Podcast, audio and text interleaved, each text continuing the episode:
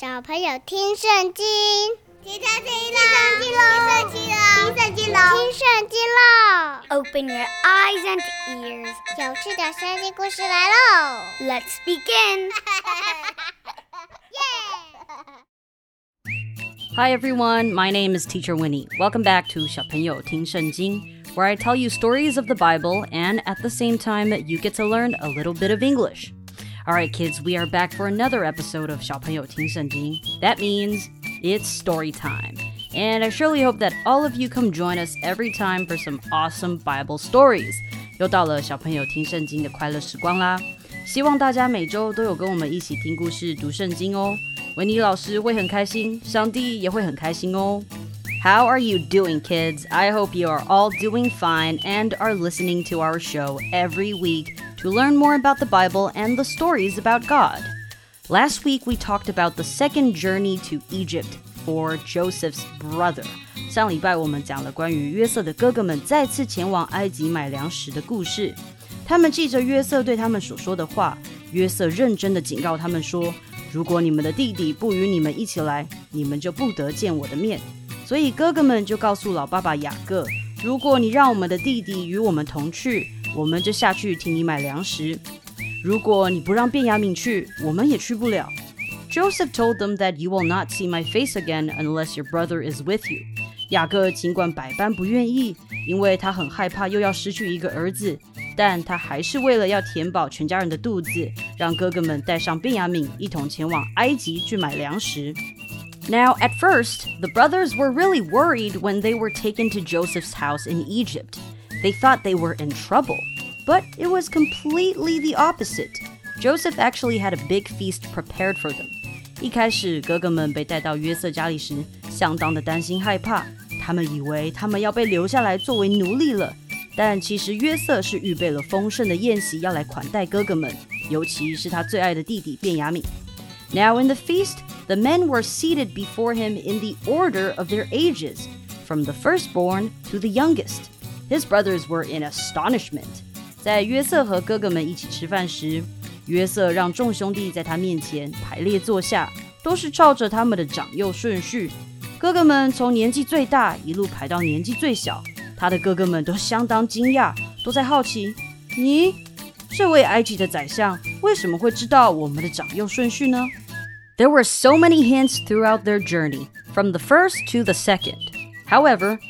Joseph's brother never suspected that the man standing before them is actually Joseph.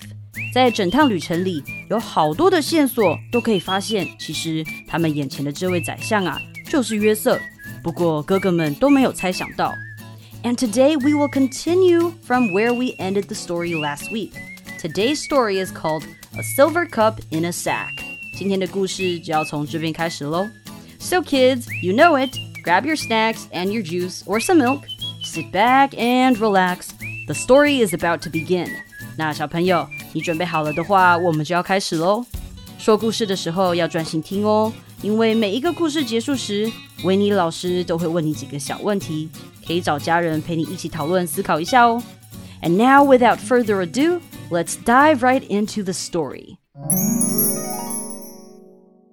吃饱了，喝足了，约瑟的哥哥们就要启程返回家乡了。但是哥哥们还是没有发现眼前这位埃及宰相的真实身份。After the feast, it was about time for them to return to their home. But they still had no idea that this man who stands before him is actually Joseph. What will Joseph do in order to reunite with his family? That's what we're going to talk about today. Joseph has a plan, or should I say, God has a plan. Now, Joseph gave these instructions to the steward of his house fill the men's sacks with as much food as they can carry, and put each man's silver in the mouth of his sack. Then put my cup, the silver one, in the mouth of the youngest one's sack, along with the silver for his grain. And he did as Joseph said. 在哥哥们准备启程返乡前，约瑟吩咐管家说：“把粮食装满这些人的布袋，要尽他们所能携带的， 就是把他们的袋子用粮食装满，越多越好，能装多少就装多少。也要把个人的银子放在他们的袋子里，把我的银杯放在最小的弟弟的袋口，连同他买粮食的银子放进去。于是管家就照着约瑟的吩咐去做了。早晨天一亮，哥哥们和他们的驴子都被打发走了。他们启程要返回家乡了。As morning dawned, the men were sent on their way with their donkeys. They had not gone far from the city when Joseph said to his steward, Go after those men at once, and when you catch up with them, say to them, Why have you repaid good with evil? Isn't this the cup my master drinks from and also uses for divination? This is a wicked thing you have done. When he caught up with them, he repeated those words to them. 哥哥们出了城，走了不远，约瑟就对管家说：“去吧，去追赶那些人。追上了，就对他们说：‘ 你为什么以恶报善呢？这不是我主人喝酒和占卜用的杯吗？你们所做的实在不对。’于是管家追上了他们，就对他们说了这些话。” Wait a minute. But they didn't take the silver cup, did they? Wasn't it Joseph who asked the steward to put the silver cup inside Benjamin's sack? 诶，等一下，这个银杯不是约瑟吩咐管家放进便雅悯的袋子里的吗 ？Why would he send his steward after them? 为什么他要派管家去追赶哥哥们呢？Well, apparently Joseph has a plan for something. What is the plan all about? Well, let's continue the story to find out. 当哥哥们听到管家所对他们说的一番话，他们立刻回应：“我主为什么说这样的话呢？你的仆人绝不会做这样的事。”他们一头雾水，继续说：“你看，我们从前在袋口发现的银子， 我们从迦南地带来还给你，我们又怎么会从你主人的家里偷取金银呢？在我们当中，无论银杯在谁那里被搜出来，谁就要为此负责。我们也要做我主的奴仆。”他们试着要证明自己的清白，所以对管家说：“只要在谁的袋子里找到，谁就是有罪，要回到埃及做奴隶。” When they heard what the steward had said to them, they answered, Why does my lord say such things? Far be it from your servants to do anything like that. We even brought back to you from the land of Canaan the silver we found inside the mouths of our sacks. So why would we steal silver or gold from your master's house? If any of your servants is found to have it, he will die, and the rest of us will become my lord's slaves. 管家听完就说：“现在就照你们的话做吧。只是在谁那里搜出来，谁就要做我的奴仆。其余的人都没有罪。” Very well, then he said, "Let it be as you say. Whoever is found to have it will become my slave, and the rest of you will be free from blame. 于是他们急忙地把自己的布袋卸在地上，个人打开自己的布袋，管家就开始搜查，从最大的开始查到最小的。那个银杯竟然就在卞雅敏的布袋里被搜了出来。Each of them quickly lowered his sack to the ground and opened it. Then the steward proceeded to search, beginning with the oldest and ending with the youngest, and the cup was found in Benjamin's sack. Oh no, that's not good. They had promised their father that they will safely bring Benjamin home. Now that the steward found the silver cup in his sack, he shall be taken back to the city and become a slave. 哦不，哥哥们才答应爸爸雅各一定会让卞雅敏平安的回到家里。现在管家在他的袋子里找到银杯， 他就得为此承担责任，要被带回城里做奴隶。哥哥们开始担心害怕起来，怎么办？说好要把卞雅敏平安的带回家里的，Now what are they going to do？于是他们又把行囊和物品放在驴上，回到埃及的城里去了。the men were devastated when the cup was found in Benjamin's sack, because they promised their father that Benjamin will return home safely, and now they will have to break a promise. Then they all loaded their donkeys and returned to the city. 犹大和他的兄弟来到约瑟的家里，那时约瑟还在那里，他们就在他面前俯伏在地，向他下拜。Joseph was still in the house when Judah and his brothers came in and they threw themselves to the ground before him. Joseph said to them, What is this you have done? Don't you know that a man like me can find things out by divination? 约瑟对他们说：“ 你们所做的是什么事呢？你们不知道像我这样的人必能占卜吗？”犹大说：“我们对我主可以说什么呢？我们还有什么可说的呢？我们怎么证明自己是清白的呢？神已经查出你仆人我们的罪孽了。”现在我们和那在他手里收出杯来的，就是便雅悯，都是我主的奴仆了。What can we say to my lord? Judah replied. What can we say? How can we prove our innocence? God has uncovered your servant's guilt. We are now my Lord's slaves, we ourselves and the one who was found to have the cup. 如果便雅悯要被留下来做奴隶，那哥哥们回去也没有办法跟爸爸雅各交代了，所以犹大就跟约瑟说，他们全部一起留下来陪便雅悯。But Joseph said, Far be it from me to do such a thing. Only the man who was found to have the cup will become my slave. The rest of you go back to your father in peace. 但是约瑟却对他们说：“我绝不能这样做，在谁的手里搜出杯来，谁就要做我的奴仆。你们其余的人可以平平安安的回你们的父亲那里去。”哎呀，现在该怎么办才好啊？雅各要是再失去便雅悯，他一定会伤心欲绝的。所以犹大就走向约瑟，要替便雅悯求情，说：“我主啊，求你容许仆人说一句话给我主听，请不要向仆人发怒。” Then Judah went up to him and said, Please, my lord, let your servant speak a word to my lord. Do not be angry with your servant, though you are equal to Pharaoh himself. My lord asked his servants, Do you have a father or a brother? And we answered, We have an aged father, and there is a young son born to him in his old age.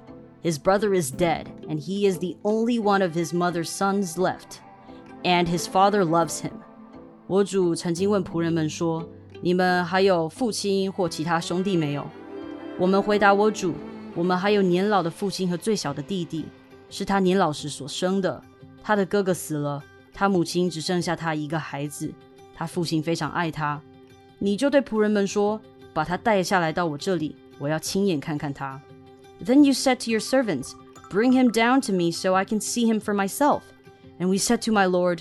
The boy cannot leave his father. If he leaves him, his father will die. But you told your servants, Unless your youngest brother comes down with you, you will not see my face again. When we went back to your servant my father, we told him what my lord had said. 我们对我主说，那孩子是不能离开他父亲的。如果离开了，他父亲必定会死。你对仆人们说，如果你们最小的弟弟不与你们一同下来，你们就不得见我的面。 于是我们上到你仆人我们的父亲那里，就把我主的话告诉了他，告诉他我们一定得把最小的弟弟带到埃及来给您看。后来我们的父亲说：“你们再替我们去买些粮食回来吧。”我们就说：“我们不能下去。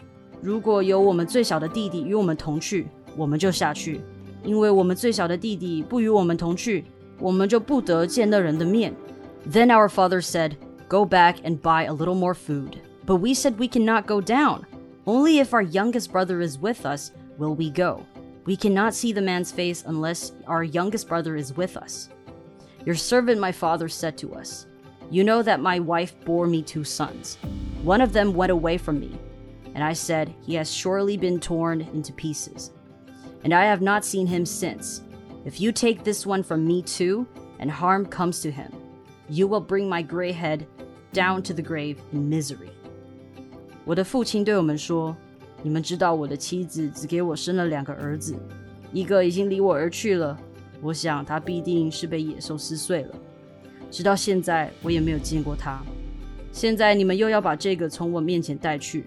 如果他遇到不幸，你们就会让我这个白发老人痛不欲生。”犹大在这里跟约瑟说他们在家乡的老父亲说的话。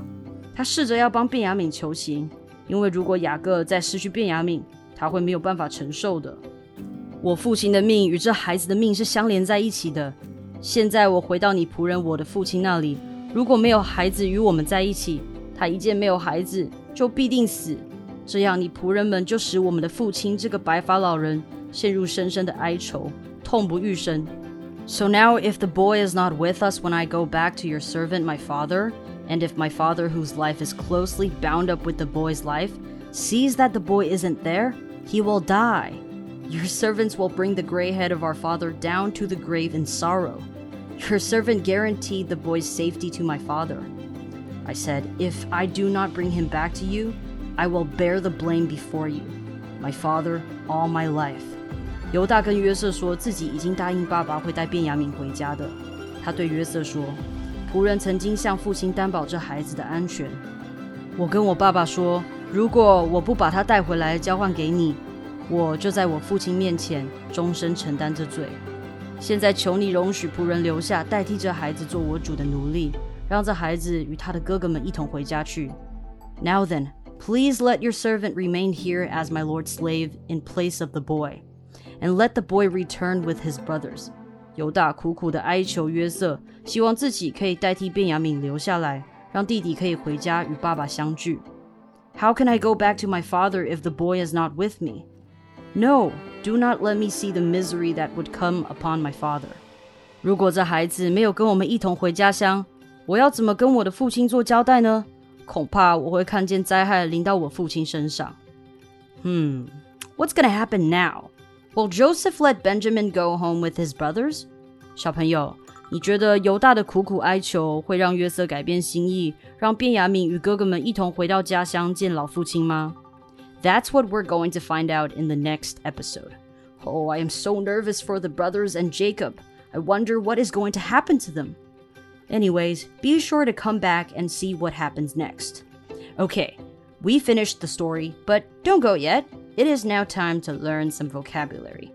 好，来让我们一起先来复习一下今天故事里有讲到的英文单字，好吗？一起来学习哟。那听完今天有提到的单字以后，维尼老师会给你几个可以思考的小问题，你就可以跟爸爸妈妈或是家人一起讨论喽。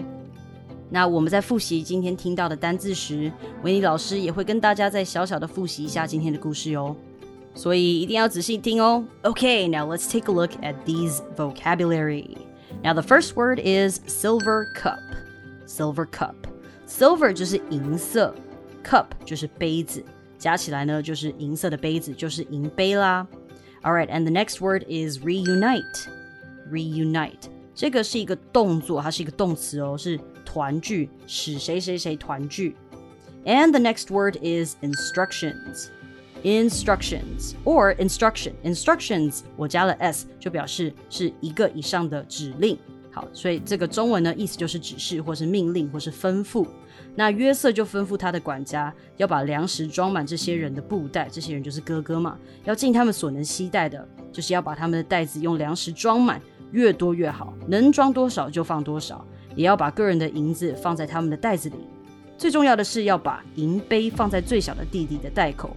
连同他买粮食的银子放进去，所以 silver cup 就是今天故事的主轴。And the next word is catch up with.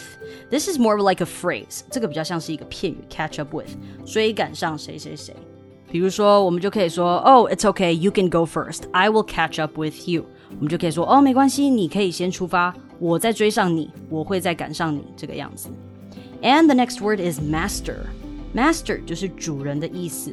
在这个故事里面，约瑟是哥哥们还有管家的主人。And the next word is wicked. Wicked. OK，这个时候啊，管家追上去，就跟哥哥们说：“你们怎么可以这样做呢？你们做的这件事是坏的，是不好的。”那个时候，哥哥们就听了一头雾水，想说：“哎，我们没有拿任何东西啊。”那这个时候啊，那个 steward 就跟他们说：“好，那我们就来一个一个看，以从最大的看到最小的。我们把你们的袋子打开，we open, open and search 来寻找我们被偷窃的这个银器或是黄金这个样子。结果这个银杯啊，就在卞雅敏的袋子里被找到了。那这个时候，哥哥们就开始担心了，因为他们担心他们会食言。食言就是表示原本答应的事情现在做不到了。You will break a promise。他们答应爸爸会安全的把卞雅敏带回家，break a promise。现在啊，他们可能要打破这个约定了，他们要食言了。他们的爸爸年纪非常大，aged father，年老的 aged。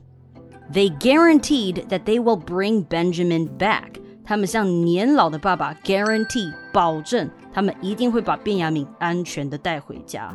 因为如果卞雅敏没有回去跟爸爸团聚的话，爸爸会非常非常的痛苦，He will be in misery.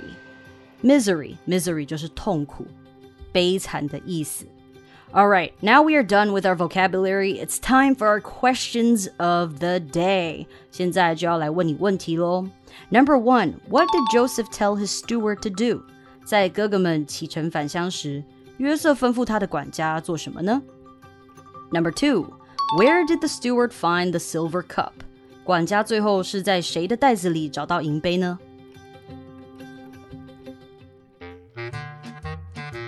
今天 天的故事就到这边啦。Thank you for listening to this podcast and story. 记得要订阅我们。Please make sure to subscribe and like and share so that you don't miss any future episodes. 也不要忘记分享给你的朋友，让更多人可以听到好听又有趣的圣经故事。